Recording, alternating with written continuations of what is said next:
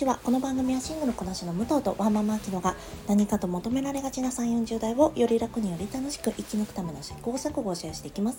私たちの正解のない話ですが楽しんでいただければ嬉しいです。毎朝6時に配信しております。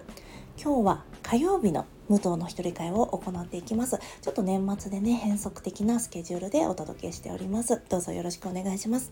通常ですと私前日の夜にヒーヒー言いながら「ああどうしようネタがないどうしよう」とか「まとまってないこれじゃおかしい」とか思いながらね収録しているんですがちょっと今日は念のため、えー、前々日に収録しております。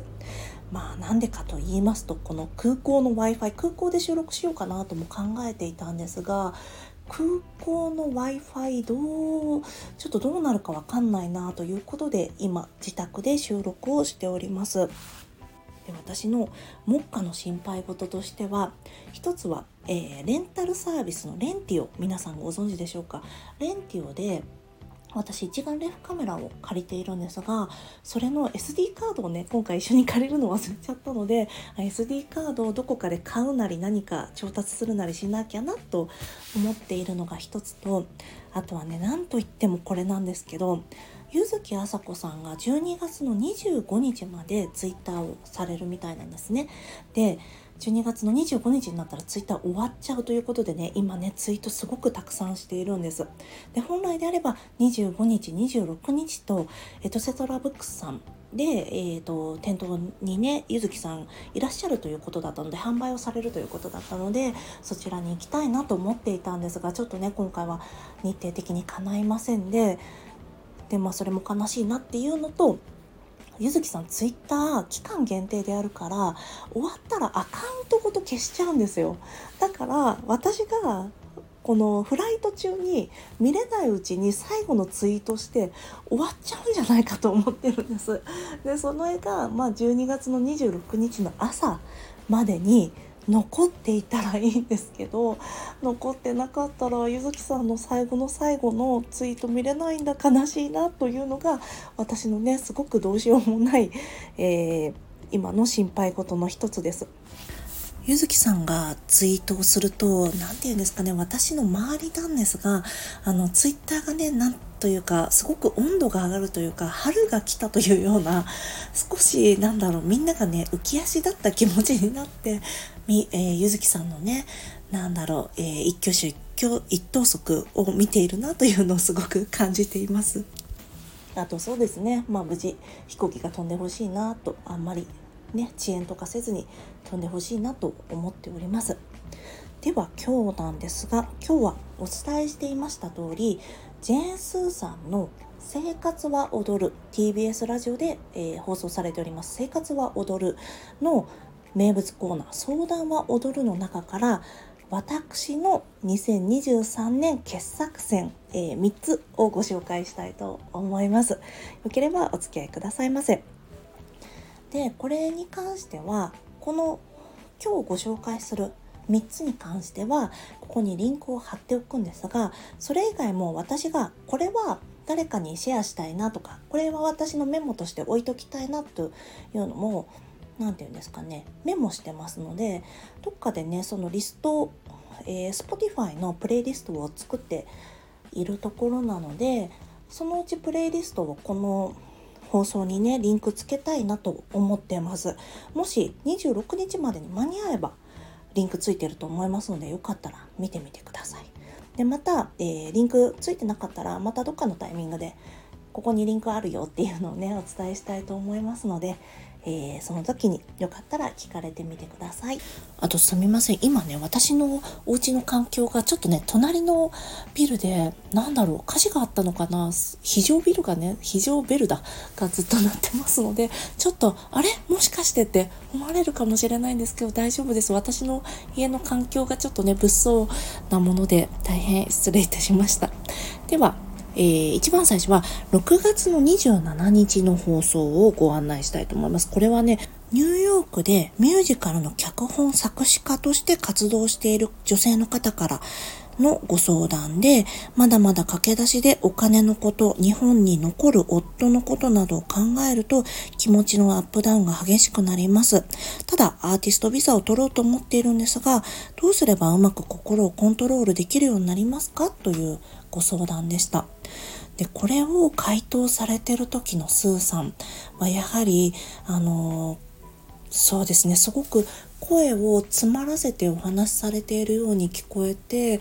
こんなこと珍しいんじゃないかなと私は思ってね聞いていましたでニューヨークでミュージカルの脚本をするなんてでそのご相談者さんはあの英語がネイティブでないことににちょっと不安を覚えるというようなお話をしていたんですがそれでもねスーさんはすごく背中を押してらしてニューヨークでミュージカルの脚本をするとか上演をするっていうのは本当に針に縄を通すようなもの針に糸を通すではなくて縄を通すような大変なものだしこの魂を込めてやり遂げなくてはならないものが他のものを犠牲にしてもあるんだとしたらそれにもう邁進するしかないんだっていうことをねお話しされてたんです。例えば、えーと、もっと簡単な何て言うんですかね何年間やってみてダメだったらとか貯金額がこれぐらいまで減ってきたらとかそれでなんだろう少し身体を考えてみてもいいんじゃないかっていうアドバイスはできるけどこういうクリエイティブな仕事においてそういうことは簡単に言えないというふうにお話しされていてすごく熱を込めてお話しされてました。で私に関して言えばこんなねまあ、お仕事系の質問もたくさん来てすごくねあの勉強になることもスーさんの番組の中で多いんですがお仕事系の質問って私は何だろうちゃんとね仕事してないからなんか結構いつも聞き流してしまうんですが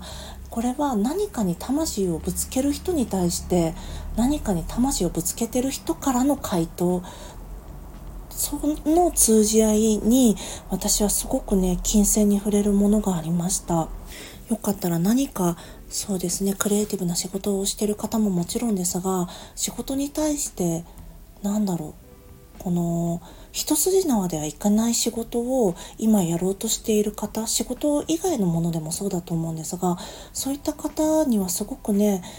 刺さるというとすごくなんだろう陳腐な言葉になってしまいますがすごく胸にくる相談会だったんではないかなと思います。こちらにリンク貼っておきます。では次に、次はね、私が、そうですね、普段だったらこの手の質問は多分あんまりそうだなちゃんと聞かなかったんじゃないかなと思っていたんですがこちら2月の相談でもうこのポッドキャストを始めていた時だったんですよね。だったので、なんかすごく印象に残っている質問になります。で、そちらが2月1日のご相談で、46歳女性からのご相談で、私は今友達ゼロです。アラフィフからでも気心知れた友達を作ることはできるのでしょうかという相談でした。で、この相談者さん、お友達が欲しいっていうふうに書いてらしたんですが、ご相談内容を読んでいると、やはりママ友が欲しい。ママ友にすごく、うん、個室とはまた違うと思うんですが、そうですね、こだわりがあるとも違うんですけど、うん、ママ友というものが欲しいというのが多分ね、スーさんも、この時パートナーさん、小倉さんだったんですが、読んで取れたんだと思うんです。だからまあ、まずは友達というのは状態であってなるものではないんだというお話をされていたんですね。でそこから、まあえー、お手紙の中に相談者さんの今までの、えー、ご経験を書かれていたのでもしかしたら一度お友達ができない自分というよりも別の目でご自身のことを見られてみるのはいかがですか？というような回答をされていたかと思います。で、それに対して次の週にね、回答が返ってきたんです。で、その回答が返ってきた答えというのが、えー、ママ友たちに私は、えー、ギブをできていなかった。私が加害者側の発言であるということが100も思いつくとというようなね、内容が書かれていたんですよね。それでスーさんが、もしよかったらもう一回この内容を聞いてみてって多分頭の回転がいいからパッと聞き取ったことをすぐ、あ、こういうことだっていうふうに少し早合点してしまうところがあるかもしれないので、もう一回聞いてみてくださいっていうふうにお伝えしていたんですね。で、まあ、私はもしよかったらその2つのご相談リンク貼っておくので聞かれてみてほしいんですけどママ友というものに対してこのご相談者さんまあインスタをね勉強してみるとか若いママ友にうんなんだろうな合わせてみるというようなニュアンスが、えー、スーさんの回答に対しての、えー、感謝の気持ちとして書かれていたんですよね。うん、でやっぱりママ友ご自身も相談者さんご自身もママ友当事者であるにもかかわらずやはりどうしてもうんなんだろうなステレオタイプみたいなものがあるのかなと感じました。ママ友といっても何て言うんですか？ママであるのって本当にまあお友達と一緒ですけど状態なのでママであるっていうことはその人の特徴の一つこの人は遅刻しやすいとかこの人はなんか作業が丁寧とかそういうことの一つの状態であるはずなのにママ友というものを多分ジッパ人からげにしてしまって少しうがった目で見てしまっているのかなというふうに私は受け取りました。なんだろうママという存在が少し下に扱ってもいいものというふうに思っている人って少なくないと思うんですが何て言うんですかね。専門性がないとか何か仕事についていないというだけでちょっとママというものを下げずんで見ていいみたいに思っている方ってまだね本当にかなどなんでと思うんですけどまだ多分、まあ、メディアの印象とかもあるしまあいろいろそうね思われる方もいらっしゃるのかなと思うんですけど実際はねそんなことないのに何だろう子供のことに近視眼的になってしまう女みたいな風に思ってるのかなと思って私はこれもまたうーん女が持たされてきたミソジニーの一つだなと思いました。これご相談の回答も含めて2週分貼っておきますのでよかったら見られてみてください。12月の1日と12月の6日の放送になります。ちなみにね12月6日の別の相談も面白かったのでよかったら聞かれてみてください。では最後にこれはね恋愛系の相談になるんですが11月15日の放送になります、えー、こちらは27歳の遠距離恋愛をしている女る片思いの女性からのご相談です。一度体の関係を持った遠距離恋愛の男性との片思い、これからどうしたらいいでしょうという相談なんですが、これスーさんの答えがね、めちゃくちゃ笑ったので、もうこのままね、何も私の方であんまりお話しせずに、えー、ぜひね、聞いていただきたいくらいなんですが、あのね、先に失敗してきたおばさんとしてスーさんたちがお話ししてくれるんですけど、これもたまたま、えー、パートナーさんが小倉さんの日だったんですが、もう27歳でね、まだ、なんだろう、この彼は私のことを振り向いてくれない。でも私は私で夢がある。私は、なんだろう、彼ばかりに、なんだろう、夢中になりすぎず、彼のことしか見えないようにならずに、えーと、視野を広げて自分の夢にも邁進していきたいと思いますみたいなことが書いてあるんですけどもうね本当にね肩ブンブンに回しちゃってる状態なんですよね。で私もこういうの何度もやったと思ってなんとなく何ですかねこの若いからダメだとか若いから知らないとか若いから失敗しちゃうとかそういうことじゃなくて私も本当に先にね行って失敗してきたおばさんなんだよという気持ちでスーさんたちと同じ側として、えー、この相談聞いていてすごく楽しかったです。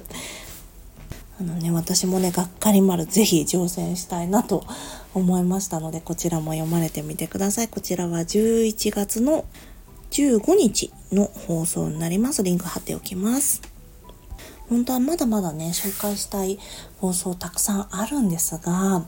ちょっと、あの、載せきれなかったので、私のツイッターの方で今、あの、メモがてら、えー、どれ、どの放送が面白かったっていうのを、あの、一つのツリーにしてお話ししてますので、そのリンクも貼っておこうと思います。あと、プレイリストもね、できたらリンク貼ろうと思っています。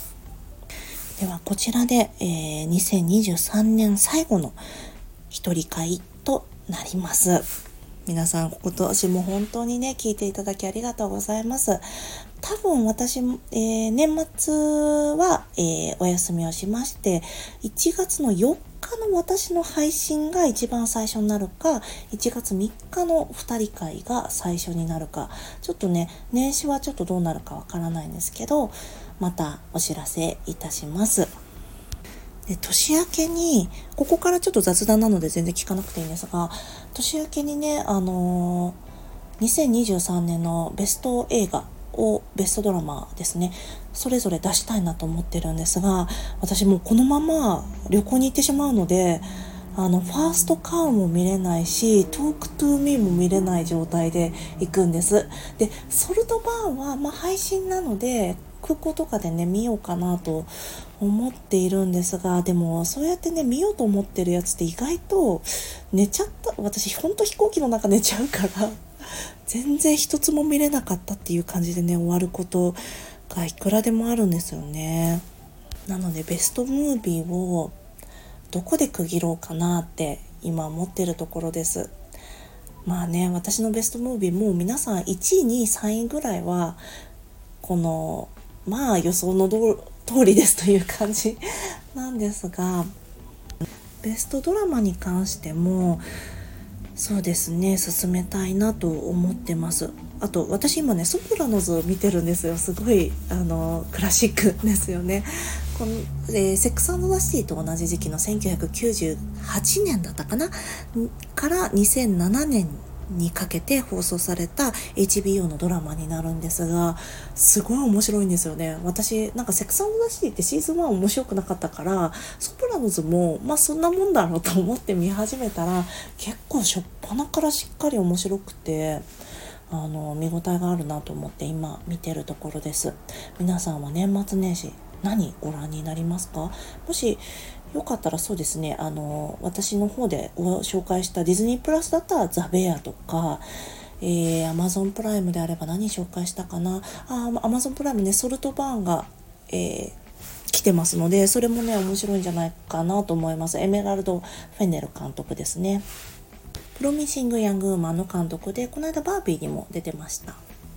あとネットフリックス私ザ・クラウンもちょっとシーズン6の後半をね積み残しなのでそれは向こうで見たいなと思ってます。で向こうで見る映画として向こうでねボトムスがやってるんですよ。だからボトムス劇場で見るのもいいなと思っていたりあとねソルトバーンも向こうでやってるので